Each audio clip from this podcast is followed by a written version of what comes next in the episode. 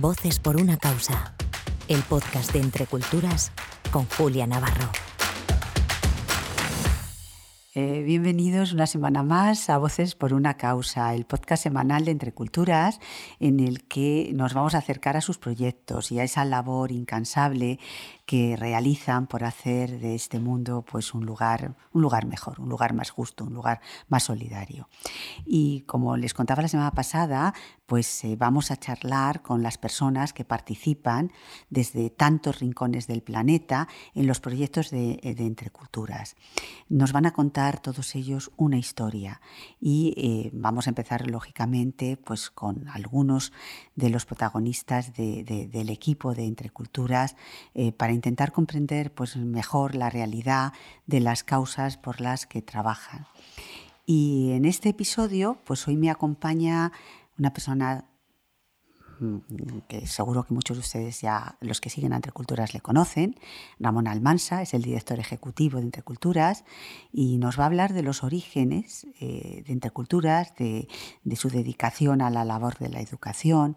Y antes les voy a contar yo algunas cosas de Ramón. Les diré que es padre de cuatro hijos, que es ingeniero de montes y que, lleva toda su vida eh, apasionado con el reto de la educación, de llevar la educación pues, a todos aquellos rincones a los que si no fuera por, por entre culturas, pues a lo mejor eh, los niños y las niñas no tendrían esa posibilidad de recibir eh, una educación ni siquiera debía decir una educación mejor, simplemente una educación. Eh, Ramón además es, eh, actualmente es, miembro del Consejo de Cooperación al Desarrollo en representación de las organizaciones no gubernamentales de desarrollo. Así que, Ramón, ¿cómo estás? Muy bien, muy contento de saber que hay tanta gente con curiosidad por, por escucharnos hablar de educación y hablar de entreculturas y eso me produce mucha alegría, la verdad. Claro, lo primero que, que, aunque yo estoy segura que muchos de los que nos están escuchando ya saben que es entre culturas, para los que eh, se acercan por primera vez, eh, ¿qué les, ¿cómo les vas a explicar mm. eh, qué es lo que es entre culturas? Pues entre culturas lo primero que llama la atención es cómo nace, ¿no? porque muchas organizaciones en España pues es un grupo de personas bien intencionadas que deciden hacer algo por los países en vías de desarrollo, se juntan y el caso de Entreculturas es al revés. Entreculturas nace en América Latina, nace en el sur y nace de una intuición de, de un jesuita en Venezuela que piensa que la educación puede transformar eh, la vida de los niños y las niñas y empieza a moverse por los barrios de Caracas. ¿no? Y en, en, ese moverse por los barrios de Caracas, eh, un padre de familia, eh, cuando ve que hay un, alguien inquieto por la educación de sus hijos y de la gente del barrio, pues hace un gesto muy pequeño pero muy heroico. Y es que le dice, padre, si quiere, en mi casa que me acabo de construir tenía este hombre ocho hijos, en mi casa en la parte de abajo, ¿por qué no hace usted esa escuela que está usted queriendo hacer en el barrio? ¿no? Ese gesto de solidaridad eh, tan brutal y a la vez tan pequeño es como esa chispita que ha hecho que durante luego los años siguientes pues Fe Alegría haya ido creciendo. ¿no? Porque explica un poquito más qué es Fe y Alegría. Sí, Fe Alegría, Fe Alegría es una red de educación popular. Eso quiere decir que es una educación pensada para la gente que más excluida está del sistema y es una educación en la que la gente tiene que tener protagonismo en la educación. No es una educación enlatada en la que yo te enseño lo que, lo que tú no sabes, sino que los, los niños, las niñas son protagonistas de esa educación. Ese nacimiento que antes yo comentaba se ha ido extendiendo y en este momento Fe Alegría es la red de educación popular para sectores populares más grande que existe en el mundo. Está afectando o está dando servicio a más de un millón y medio de niños y niñas. Eh, ¿En qué hay, países? Pues está en toda América Latina prácticamente, en, en, África, en Asia, estamos empezando ahora en Nepal y en Camboya dentro de muy poquito y en Europa. ¿no? Eh, por lo tanto es una red global. Empezó siendo una red muy latinoamericana y ahora es una red global. Es una red que la intuición que está debajo es el problema de la educación o lo que significa la educación afecta a tantos actores que nadie puede quedar fuera de este proyecto. ¿no? Entonces es una alianza con los gobiernos, los maestros, los pagan los gobiernos, no, no es una red privada al margen de eh, las, las empresas, la gente privada hace colaboraciones, instituciones como Entre Culturas y como otras instituciones apoyan muy fuertemente. Es decir, una alianza de muchos actores para hacer posible y posibilitar el derecho a la educación.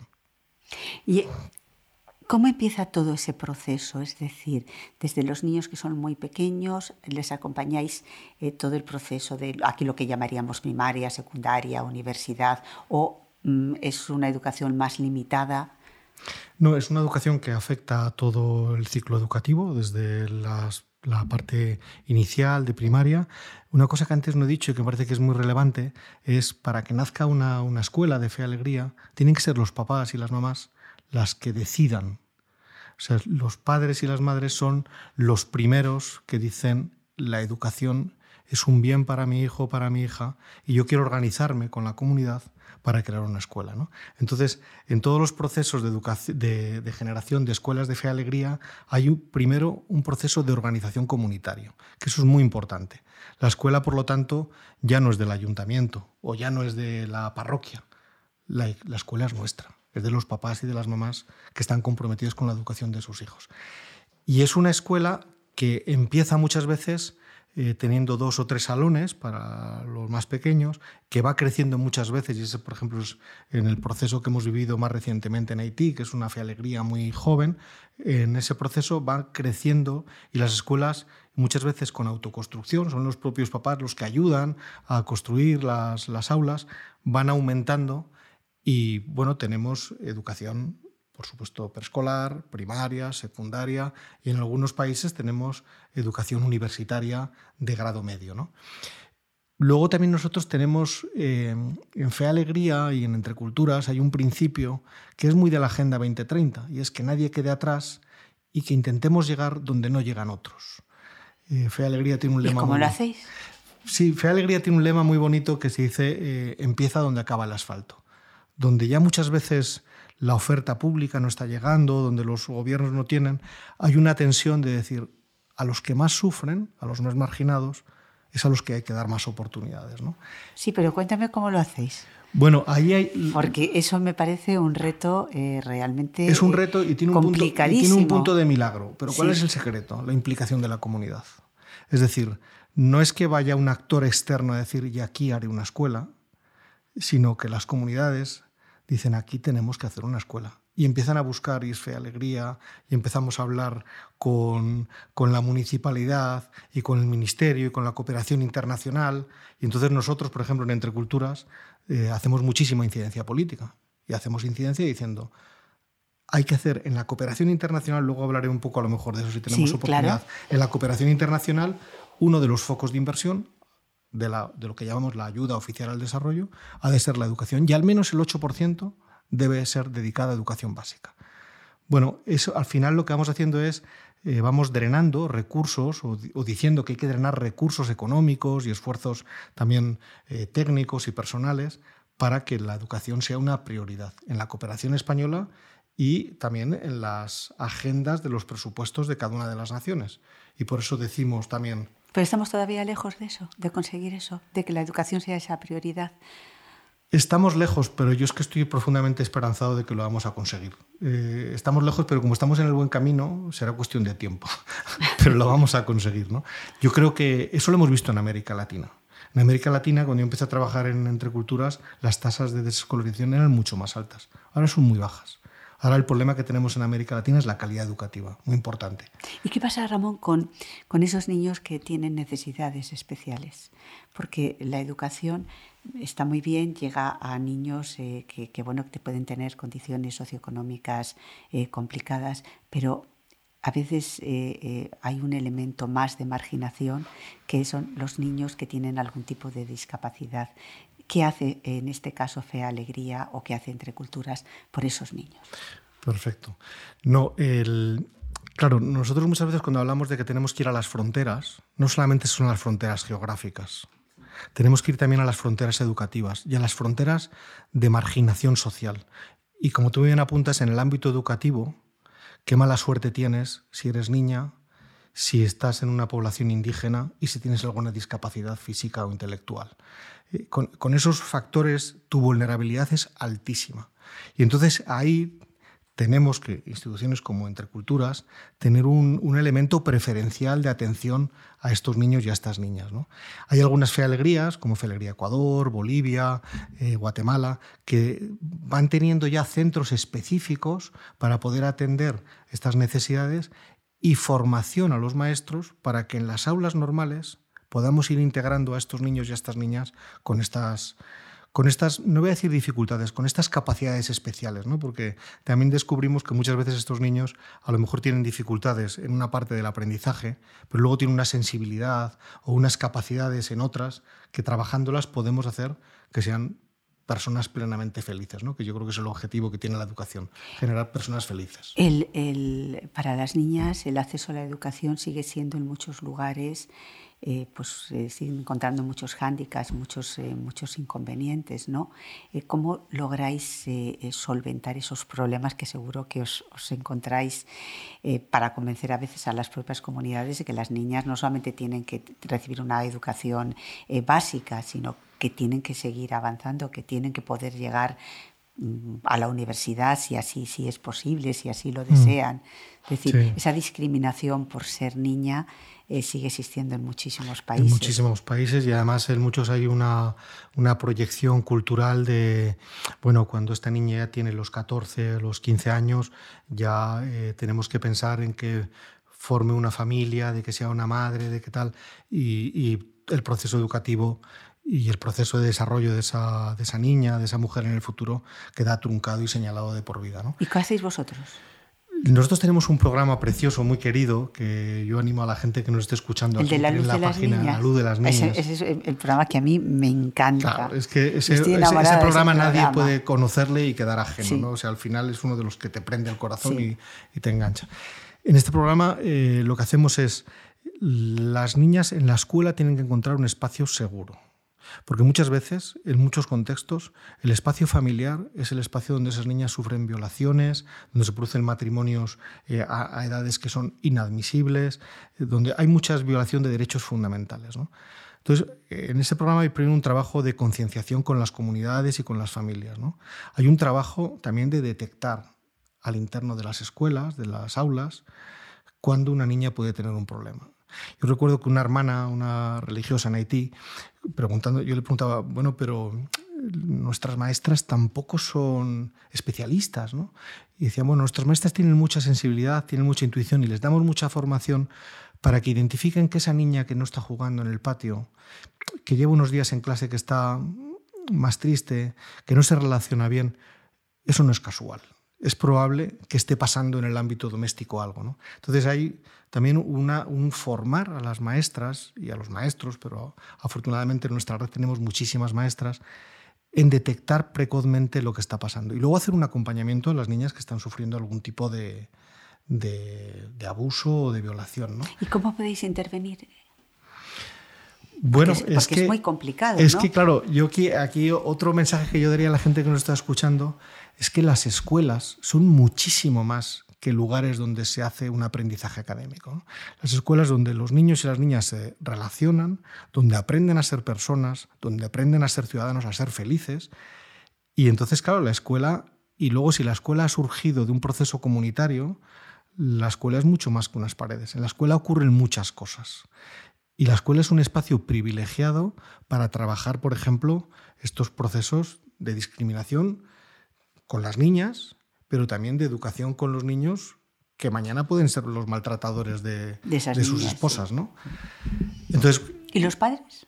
Claro, con los papás hacemos un trabajo muy fuerte y hay en muchas de, muchas de, las, de nuestras escuelas hay lo que es las asociaciones de padres y madres, en el que hay muchísimo trabajo de formación, de que se expresen. Muchos de nuestros papás y de nuestras mamás viven en contextos económicos y sociales realmente muy complejos. Entonces ahí el, acompañamiento, la formación a estas, a estas familias es, clave, ¿no? Y hay una, cosa que te quería preguntar y es eh, la pandemia, el COVID. Eh, el COVID ha supuesto una gran crisis, una crisis eh, sanitaria, social, pues sin precedentes, pero también ha tenido un efecto en la educación. Entonces, me gustaría saber ¿Qué habéis hecho desde Interculturas para intentar paliar esta situación? Lo primero que hicimos fue poner una linterna muy grande con mucha potencia y hacer ver eh, a la sociedad española, pero también a la, Administración, al Ministerio de Asuntos Exteriores y también en el ámbito internacional, de que esta crisis sanitaria y social venía acompañada de una crisis educativa sin precedentes. O sea, jamás el mundo había paralizado el sistema educativo globalmente. O sea, hubo un momento que estuvieron cerradas prácticamente todas las escuelas en la mayoría de los países y donde se interrumpió completamente el proceso educativo para muchos niños y muchas niñas. Los que son papás y mamás en España eh, saben que enseguida se empezó a organizar, que sí con Internet, que sí tal. En muchos países eso no ocurrió. Entonces el proceso educativo se quedó truncado absolutamente. Entonces, lo primero había que poner luz, había que decir, señores, esta crisis sanitaria que está siendo brutal, dramática, esta crisis económica, ¿no? que vino, fue la segunda ola, y dijimos, y la tercera ola que viene es la crisis educativa. Eso es muy importante, ¿no? el, poner, el poner luz en zonas de sombra, porque parecía que la educación, bueno, pues que se recuperaría, que sería un paréntesis en la vida de muchos niños. ¿no? Eh, claro, ¿qué ha supuesto? Una, una, palabra antes para decir qué ha supuesto la crisis educativa. La crisis educativa ha supuesto que muchos niños que muchos niños están, se han quedado completamente fuera del, sistema y que no van a volver. Eh, también ha supuesto que para muchos niños que la parte, digamos, de apoyo eh, alimentario que se hacía en la escuela, para muchos la, la, comida principal o la recibían en la escuela, eso se va a dejar de recibir. ¿Qué ha hecho entre culturas, no? Para no Sí, es no, no, no, no, es, es, muy interesante. Eh, para entender las cosas hay que explicarlas. ¿Qué ha hecho Entre Culturas? Eh, lo primero que, hicimos fue garantizar medidas para que el sistema educativo no se quedara completamente interrumpido. Y ahí los maestros y las maestras, en muchos de los contextos donde estamos, en América Latina, ha sido heroico, porque estando en pandemia muy gruesa, donde no sabíamos lo que iba a pasar, y en los lugares donde no había lo mejor para hacer una educación radial o una educación online, iban con las fichas que habían fotocopiado casa por casa para que los niños pudieran seguir su aprendizaje. ¿no? Hemos también eh, habilitado sistemas de educación mixta, en el que lo presencial, cuando no era posible, fuera sustituido por el online, que muchas veces era a través de WhatsApp. Porque afortunadamente los teléfonos móviles, en muchas casas, por muy sencillas, había un teléfono en el que podíamos apoyar. ¿no? Hemos apoyado también eh, la crisis eh, alimentaria que estaba generándose para muchos niños que no tenían ah, otro aporte proteico que lo que recibían en la escuela. Había que llevar a esas familias más humildes eh, bueno, pues, alimento. ¿no? En el caso de, los, de la población refugiada y desplazada, también con el Servicio Jesuita de Refugiados, del que hemos hablado poco, me tendrás que hacer otra, tendremos que hacer otra posta. bueno, es que claro, porque la tuya no es una voz por una causa, es que la causa de la educación es tan, tan, tan Tiene muchas dimensiones, tiene muchas dimensiones. Pero bueno, pero continúa. Eh, desde el primer momento lanzamos un gran programa para eh, tocar todas las componentes que la crisis educativa estaba generando por el COVID. ¿no? Bueno, y ya terminamos, aunque sea de una forma eh, muy cortita, pero sí me parece importante que digas qué pasaba en los campos de refugiados. Bueno, ¿Qué, pues ¿qué, ha hecho allí entre culturas? Que es uno de, eh, de, sus eh, lugares de, actuación. Claro, nosotros eh, hemos hablado mucho de, fe alegría, del, ámbito educativo. Pero el servicio Tenemos de un trabajo muy fuerte con el servicio jesuita de refugiados y, y, en muchos de los campos había que garantizar algunas medidas de higiene básicas, había que dar bienes básicos para que la gente se pudiera lavar. Cuando, cuando hablábamos del distanciamiento, de tal, es bueno, gente que está viviendo en un, debajo de un plástico, eh, ¿qué distanciamiento puede ser? Donde, bueno, entonces, y ahí fue como una intervención muy humanitaria de, de mm, aportar algunos bienes pues, para la higiene básica y aportar alimentos porque mucha gente los bienes, digamos que los medios de vida que habían tenido por, por, la crisis no pudieron, no podían ir a vender, no podían... Entonces, bueno, eso también ha sido como otro, otro elemento importante. Y luego eh, en el programa también tuvimos otro, otra componente que era la generación de, de los ingresos básicos, ¿no? Cómo facilitar para que la población refugiada tuviera algunas posibilidades de algún ingreso durante el tiempo que duró lo que duraba la pandemia más dura ¿no? de la, del confinamiento. Pues tenemos que repetir este podcast, sin duda. Muchas, gracias, Ramón, por acercarnos pues, a la labor de Entre Culturas. Yo creo que esto pues, eh, va a animar a, muchas personas a, seguir escuchando eh, lo que se hace desde aquí, desde que hace desde Interculturas eh, por, por, la educación. Y sobre todo ustedes han podido comprobar la, la voz absolutamente apasionada de Ramón al hablar de de esa causa a la que le lleva dedicada toda su vida, que es el, llevar la educación a, los rincones más lejanos eh, de, nuestro planeta. Muchas gracias y les, nos, escuchamos la, la próxima semana. Voces por una causa, el podcast de Entre Culturas con Julia Navarro.